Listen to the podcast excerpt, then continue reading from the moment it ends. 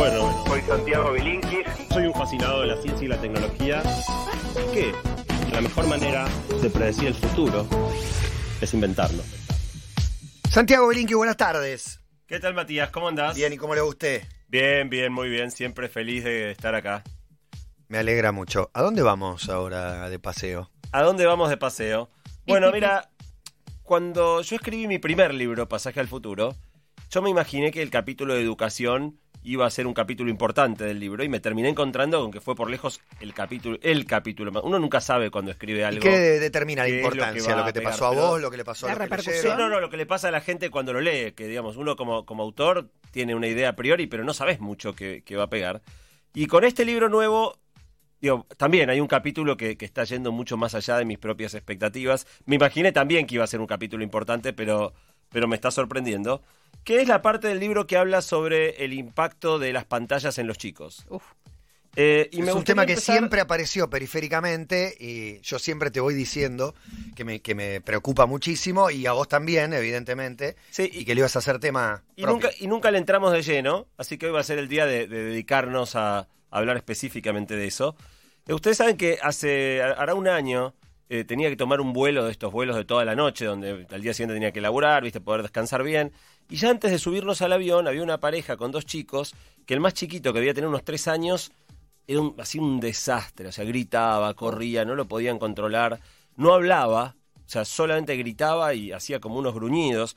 Todos estábamos como medio incómodos de la situación, los padres con mucha pasividad. Nos subimos al avión y me quedan sentados prácticamente al lado y el pibe seguía haciendo un quilombo terrible. Pero lo más llamativo no era cuán sacado estaba este nene, sino la pasividad total de los padres, que de alguna manera no, ni le hablaban. No, Tenía el chupete en la mochila. Parecían totalmente doblegados por la situación, no intentaban nada para tranquilizarlos. Nosotros, los pasajeros, nos mirábamos diciendo, ¿qué vamos a hacer toda la noche así? Y finalmente la solución llegó en la forma de una tableta. Le dieron una tableta al pibe y el pibe nos jodió más.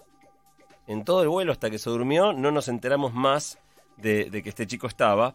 Eh, y a mí me llamó mucho la atención esto, ¿no? El chico no hablaba, pero los padres tampoco. Habían perdido toda ilusión en la palabra como, como vía de socialización, como para de alguna manera ayudar a este chico, este chico a, a controlarse.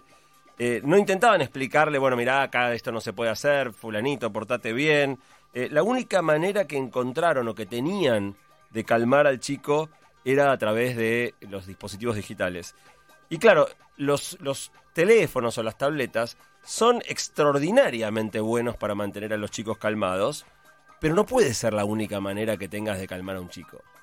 Eh, es fundamental, una parte crucial de la infancia, que los chicos aprendan a manejar sus emociones, aprendan a controlar sus impulsos, aprendan a aburrirse, aprendan a, a- pasar esos ratos. Y claro, y a los adultos nos tienta enormemente el uso de los aparatos para, para zafar de esta situación. Digo, sin el extremo de este chico que era tan revoltoso, anda a cualquier sala de espera de un médico y, si tenés que esperar media hora, 40 minutos, lo mejor que podés hacer como padre para, para zafar de la tensión de la situación es darle a tu, hijo un- un- aparato. Con lo cual lo que yo fui redondeando mientras pensaba, investigaba para el libro, es que lo más preocupante no es cuánto a los chicos les interesan las pantallas, por supuesto les interesan mucho, pero lo más preocupante para mí es cuán funcional nos resulta a los adultos recurrir al, al chupete electrónico, ¿no? Eh, cuánto, cuánto más fácil hace eh, algo que no es nada fácil, que es ser padres. Hace tiempo habíamos hecho una columna de, de- de paternidad. Eh, ser padre nunca fue tan difícil como en el momento actual. El otro día escuché una frase que me encantó, que hablaba de nuestra generación, diciendo que nuestra generación es la generación más obediente de la historia. Porque de chicos obedecimos a nuestros padres y de grandes obedecemos a nuestros hijos. Yo la decía como la última generación que le tuvo miedo a los padres y la primera que le tiene miedo a los hijos. Bueno, es, es la misma, mismo concepto. Eh, de alguna manera somos la primera generación que realmente, por suerte, renunció eh, en general a la violencia física hacia los chicos y en, en teoría apostamos todo a la palabra, al convencimiento, a la discusión, al Nunca en la historia fueron tan escuchados los, los niños. ¿No? Me parece, hay tan hablados y tan escuchados, Tan ¿no? Tan que todo pase por la tan palabra. analizado lo que Eh, pasa. Y la verdad es que el miedo, más allá de, de- de- de- de- de- del castigo físico, el miedo era una parte muy importante de la figura parental de las generaciones anteriores, ¿no? Él Sí, ya hay a que ver si estaba bueno o no, papá. pero que No, no, yo creo que no estaba bueno. Claro. Claramente no estaba bueno, pero, pero funcionaba. Sí, Era te algo ordenaba. choto, era A algo la choto, una, a las dos, pero- y- y, y- y todo, y todo se ordenaba. Mismo en la escuela, vos pensás que hasta hace poco tiempo había castigo físico en las escuelas. Imagínate qué fácil era que los chicos se callen cuando le ponías un reglazo en la nuca. Eh, entonces, felizmente... Porque quedan inconscientes y ahí uno aprovecha. Claro, bueno, felizmente hemos renunciado a- al castigo físico, pero estamos pagando el precio. Estamos pagando el precio de ser padres que tienen mucha menos autoridad y mucha más necesidad de negociar. Padres que intentamos ser amigos de nuestros hijos, que, no resi- que resistimos incluso menos que ellos la tensión del, enfrentamiento. Y la pregunta que sobrevuela es cómo reconstruir la autoridad de los padres sin volver a la violencia. También es mucho más difícil ser padre que antes porque las exigencias de la vida adulta están más fuertes que nunca, ¿no? Las exigencias laborales, eh, todo el imperativo de que hay que hacer actividad física, tiempo para los amigos, tiempo para la pareja, tiempo para... Y, y en definitiva, eh, eso se hace difícil. Pero lo que para mí termina de dar vuelta a la ecuación es una cosa muy interesante que se me ocurrió, no está en el libro porque se me ocurrió preparando la columna. ¿Cuántas veces les pasó a ustedes que sus padres les tuvieran que pedir ayuda para algo? No mandarlos de cadete a andar a hacer un trabajo, digo, ayuda, ¿no? Mira, eh, porque ustedes sabían más que sus padres. Cuando arrancó la videocasetera, Total. creo que fue las primeras Pensé veces que me pidieron. Con la mí. tecnología, Con la Sí. tecnología eh, arcaica hoy. Sintonizar claro. la tele cuando Mm. se, se el tracking. Esas cosas. Bueno, ¿Cuán a mi seguido madre les me, pasa a me- me pidió que le ustedes ayudara con matemática moderna, porque ella era maestra de, de una escuela matemática antigua? estatal, claro.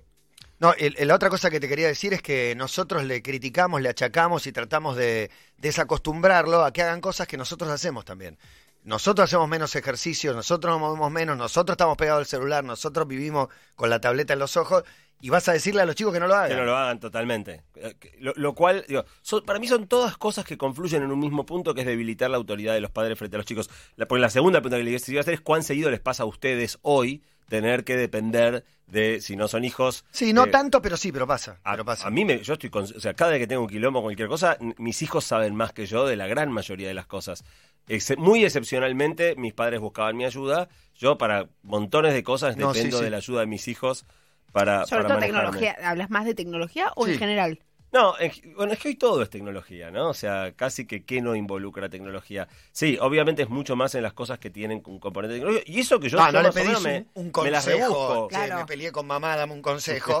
pero, aunque- no, pero comprar un pasaje es tecnología. cual- Lo que sea es Yo me estoy tecnología. yendo en, do- en- en- en dos semanas un viaje importante con toda la familia. Todas las reservas de hoteles las, las hizo mi hija de 13 años recién cumplidos. Que maneja mucho mejor que todas las plataformas. Y, digo, Sí. eh, eh, de algún modo, todo esto contribuye a, a- a dar vuelta, eh, a subvertir la autoridad de los padres. Un segundo elemento importante para pensar la cuestión de las pantallas y los chicos Aparte pensaba, sale mal una reserva, la reserva no está y demás, viste que el padre se come las puteadas. Todos quieren que resuelvas todo, pero después pueden poder criticar a alguien. Bueno, la puedes culpar a tu hija. No, no, para nada. Pero, no se va a equivocar, ¿eh? No se va a equivocar. No, pero puede haber un error, digamos. No, No digo que se equivoque ella, pero sí, en el mundo pasaje, hotel y La demás, cagar. Pero, claramente puede haber un error. ¿En qué se basa la autoridad de los padres ahora, Santi? Mira, eh, está muy desarmada. Está muy desarmada. O sea, se basa en un intento de, de, de- No, en la de edad, la acción a través de la palabra. eh, pero si, si me preguntas a mí, yo creo que los chicos saben rápidamente que el rey está desnudo. Y todos lo sabemos. Y es como, como un secreto a voces de que, de que dado que vos no estás realmente dispuesto a disciplinar en serio, los chicos saben que te pueden ir cruzando la línea, cruzando la línea. Digo, tienen el como te quieren, no te desafían demasiado, pero yo creo que es nada más por una cuestión de, de cariño, De que te ven débil y no te van a fondo. Eh, pero yo creo que somos una generación de padres en general mucho más débiles Sin duda. de lo que eran los padres anteriores. El segundo elemento que les decía interesante para meter es que hasta hace más o menos poco, cuando vos querías vender productos para bebés, el marketing iba dirigido a las madres. Eh, digamos, de alguna manera, todo, todo lo que apuntaba a los bebés eh, iba dirigido a los adultos. Eh, los chicos, los bebés, los chicos de edad muy temprana, no eran vistos como consumidores.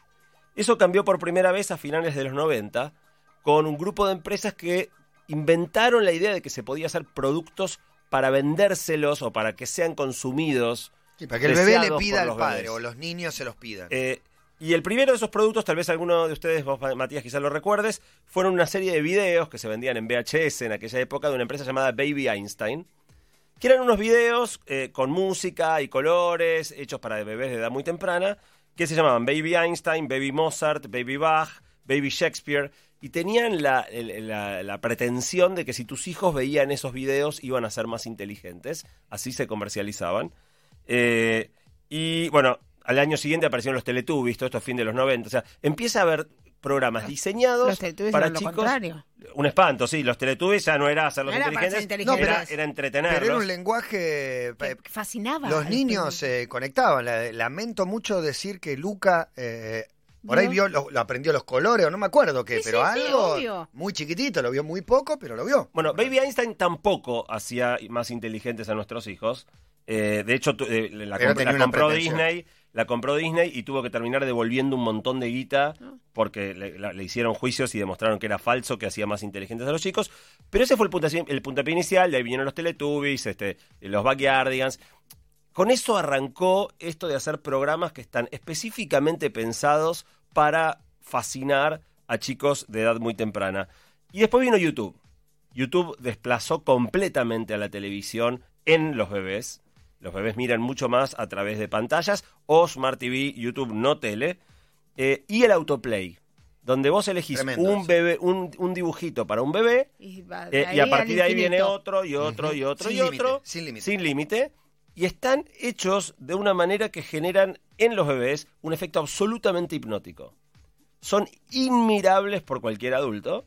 Eh, pero los bebés se quedan completamente encandilados. Vos podés poner un bebé, te vas dos horas, volvés y el pibe va a seguir ahí mirando la pantalla sin, sin haberse movido. Cada vez hay más oferta de este tipo de videos. Hace poco estuvo el famoso Baby Shark. Si tuvieron la suerte de no escuclo, no lo escuchen. Lo escuché. Eh, Lo escuché. pero bueno, pero este se fue el pollito pío y Ah, antes no qué, bueno, así podemos seguir. a una- sí, pero el pollito pío, digo, a, a la escala de internet de hoy, ¿no? 4 mil millones de reproducciones para Baby Shark en un periodo muy corto de, de tiempo.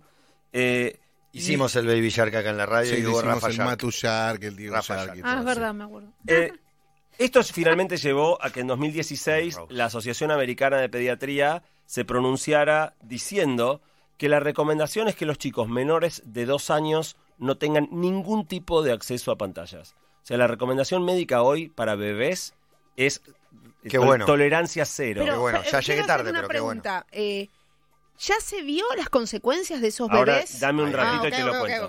Dame, en un ratito te lo cuento.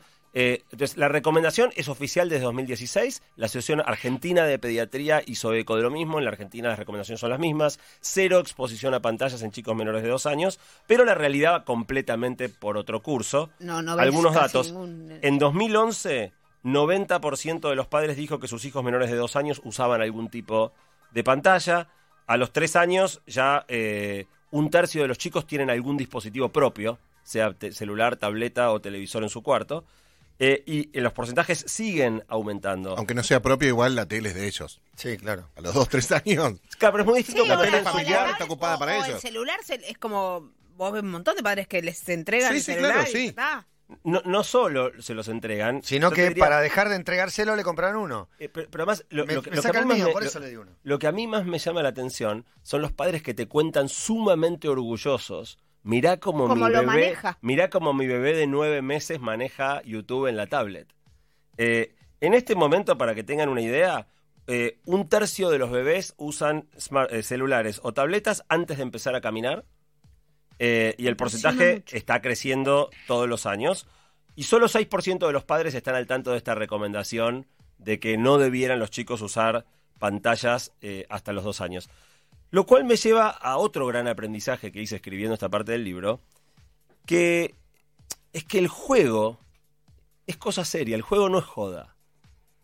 El juego analógico, decís. El juego, el juego, el juego de la infancia temprana no es joda. No, aprendés, Eh, lo, lo aprendés todo. Bueno, los humanos llegamos al mundo tremendamente prematuros. Incluso cuando vos nazcas a término, somos medio como un canguro. O sea, la gestación humana termina fuera del vientre, pero el primer año de vida es brutalmente importante en la conformación del sistema nervioso. Todavía el cerebro está totalmente crudo. De hecho, fíjate cuánto crece en tamaño la cabeza durante el primer año de vida.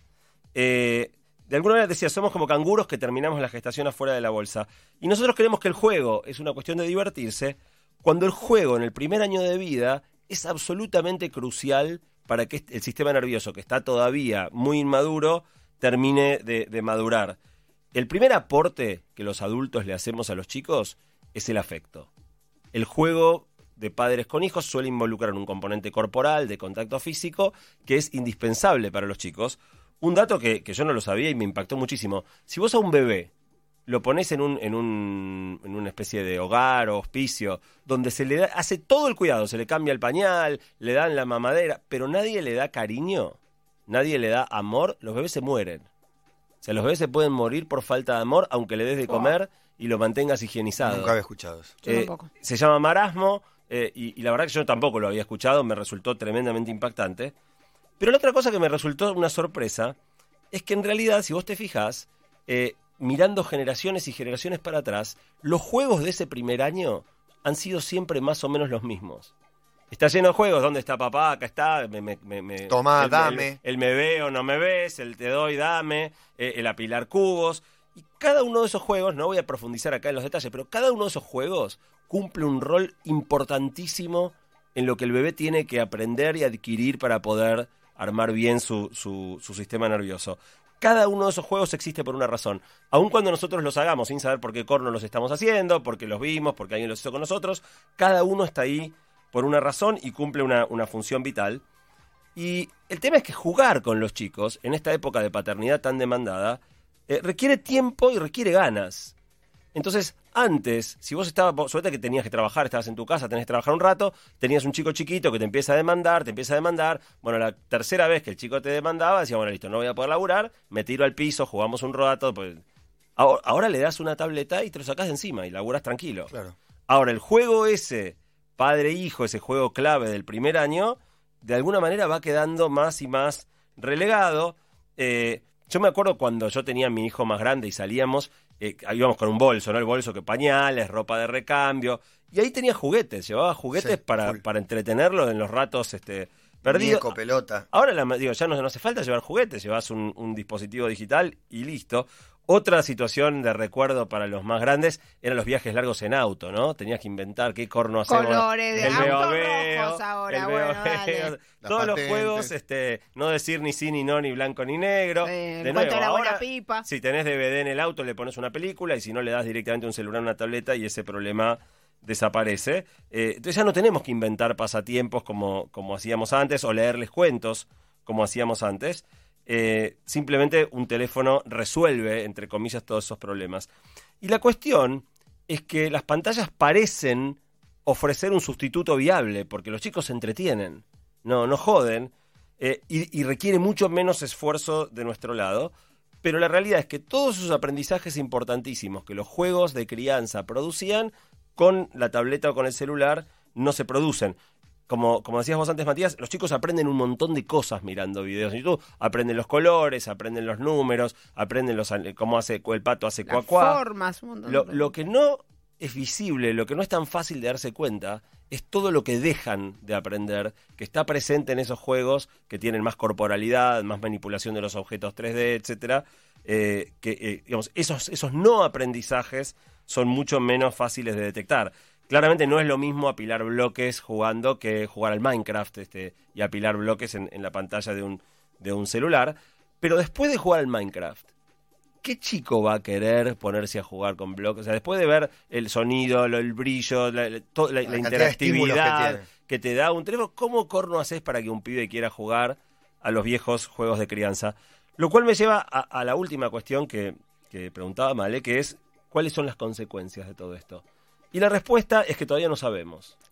No sabemos porque obviamente un estudio científico requiere que pase mucho tiempo y requiere también un grupo de control. La manera en la que se hace la ciencia es comparar un grupo que hace determinadas prácticas con un grupo que no las No, hace. Pasa que si Eh, ya hay, si ya la, la Asociación de, de Pediatría prohibió menores de dos años, es Algo que vio. ya un indicio hay. Bueno, en definitiva, lo que sí está pasando, o sea, si bien todavía no tenemos estudios eh, científicos sólidos, se está investigando, por, primera vez se está investigando muy seriamente el tema. Eh, empiezan a publicarse algunos trabajos que todavía no alcanzan para sacar conclusiones fuertes, pero las hipótesis son varias.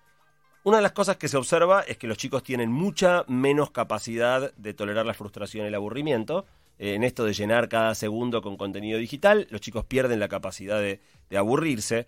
problemas de hiperactividad, un poco lo que pasaba con el nenito este de- del avión, eh, dificultades de- en la concentración y acortamiento del tiempo de atención, algo que por lo menos a mí como adulto me recontra pasa y le pasa a los Yo chicos siento que me está pasando ahora y, y lo relaciono directamente ahora con, con las tabletas y demás. Ves un video de cinco Tengo- y te parece de Tengo menos capacidad de largo. atención. No, pero estoy hablando con alguien, me doy cuenta que me disperso más que antes. Eh, yo mucho más que antes y me cuesta una enormidad mantener mi, Concentrar, mi- mi mente fija por periodo. Digo, un dato curioso, ¿no? De- hablando de TEDx Río de la Plata. Cuando TED apareció, hace 15 años, eh, el gran hallazgo de TED eran las charlas muy cortas de 18 minutos. Hoy son eternas 18 minutos. Hoy 18 minutos es inmirable.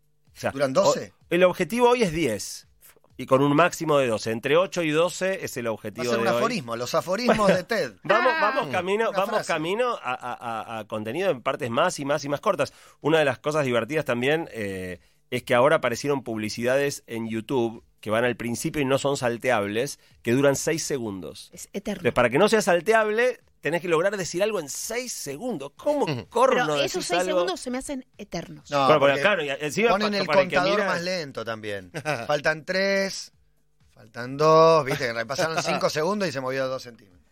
Bueno, finalmente, dos, dos cosas más en esto de las consecuencias. Una es que se están obs- eh, observando demoras en la adquisición del lenguaje. O sea, ver en la pantalla personajes que hablan no es lo mismo que hablar con, con los adultos y, y- y el diálogo, la el menor diálogo entre adultos y, y bebés está demorando a algunos chicos la adquisición del lenguaje. Pero la mayor polémica de todas, que esto no está todavía científicamente comprobado, pero hay mucha gente discutiéndolo, es vincular el uso excesivo de dispositivos en edades muy tempranas al extraordinario crecimiento que ha tenido en los últimos años el autismo.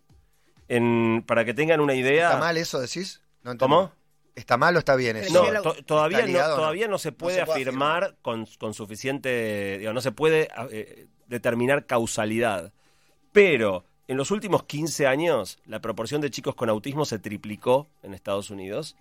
Eh, y de nuevo, no se puede afirmar que esta sea la causa, pero no hay ninguna otra cosa que haya cambiado tanto en el modo de crianza de los chicos de los últimos 15 años como esto. O sea, es muy difícil pensar que puede haber alguna otra razón para que una condición como el trastorno de espectro autista haya aumentado como A mí aumentó. me, me llamaba mucho la atención enterarme de muchos más casos con chicos con autismo o con espectro autista. Y tampoco sé cómo Y se decía, detecta. No sé si es que se comunica más y estamos mucho más atentos y aparte el espectro autista es tan amplio, viste que de- no, no es que es solo un, un caso o, o una gravedad. Hay no sé. derivados, Asperger, Claro, hay muchas parecidas. Pero eh, entonces no sabía si, si tenía que ver con que nos enteramos de más casos porque también uno se entera y porque el diagnóstico está más claro, o hay tanto más. No, hay, hay tres veces más de lo que había hace 15 años. Hoy es un chico cada 59. Pero no es congénito aparte, se No, no, desarrolla. no, no. O sea, nace un chico, está sano, está bien, no le detectas nada y a los dos años por ahí empezar Mira, a no, sospechar. en general dicen que antes también, desarrolla, que no hay habla. como... como Mi, a mi- los- mi espo- mi esposa se dedica bastante a investigar sobre temas, es psicoanalista y se dedica bastante a esto.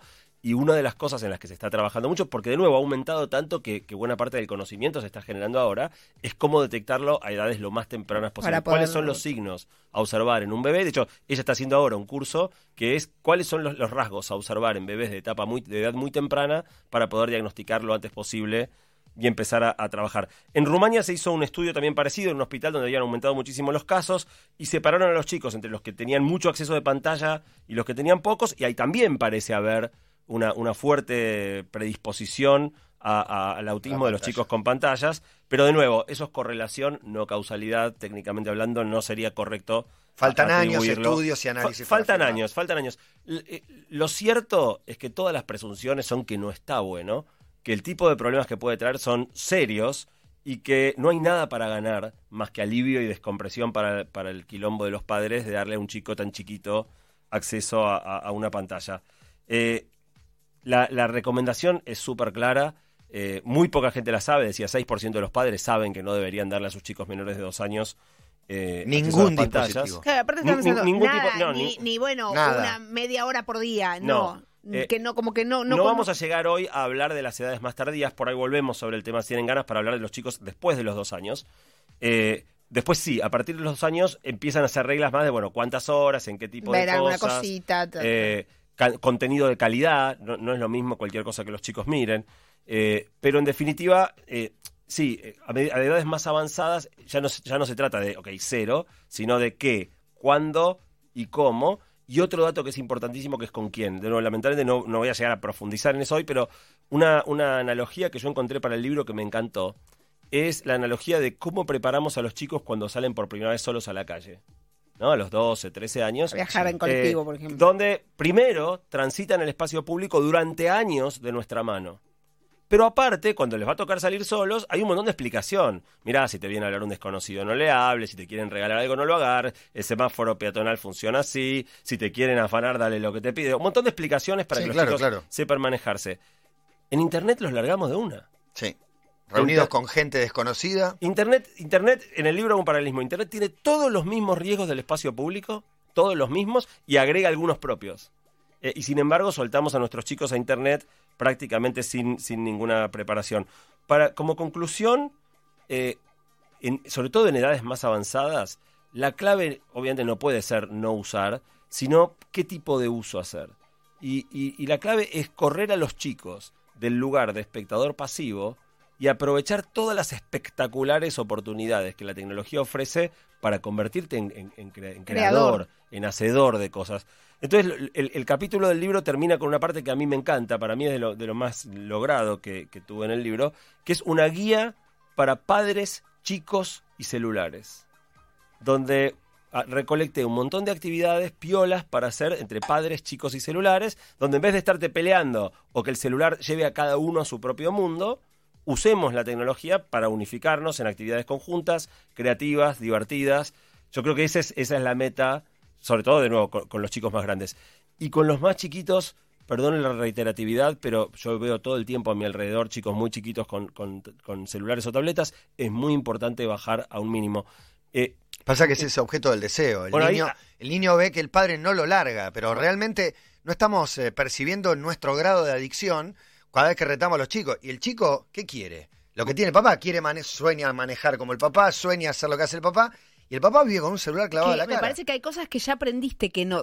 Yo veo muchos padres que se ocultan si fuman de los hijos. sí. No, viste, es como, bueno, Sí, lo hacen sí, escondida sí. porque saben que eso no quieren que el hijo lo repita y lo vea. Con el celular, no, lo haces y digo, lo, lo tenés todo el tiempo. bueno, justo iba a terminar con eso. Ay, perdón. No, no, no, todo bien. Está, ge- digo, está genial. Pe- pe- Pensamos en, en la misma línea.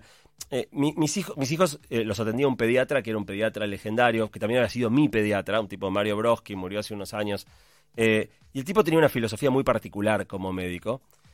Y casi todos los, los pediatras tienen como cierta edad a la cual los chicos empiezan a comer comida sólida. La filosofía de Broski era que los chicos tienen que comer comida sólida cuando empiezan a prestar muchísima atención a lo que vos estás comiendo. O sea, cuando vos tenés un bebé chiquitito, estás comiendo, el bebé ni presta atención a lo que. cuando el bebé empieza a mirar como si fuera un partido de tenis, cómo va la cuchara del plato a la boca, ese era el momento que él decía, es el momento de que los chicos coman, porque empiezan a mostrar interés. Con el celular pasa exactamente lo mismo. No se puede tener un objeto delante de ellos que a nosotros nos proporciona tanto placer y pensar que se lo vas a poder negar.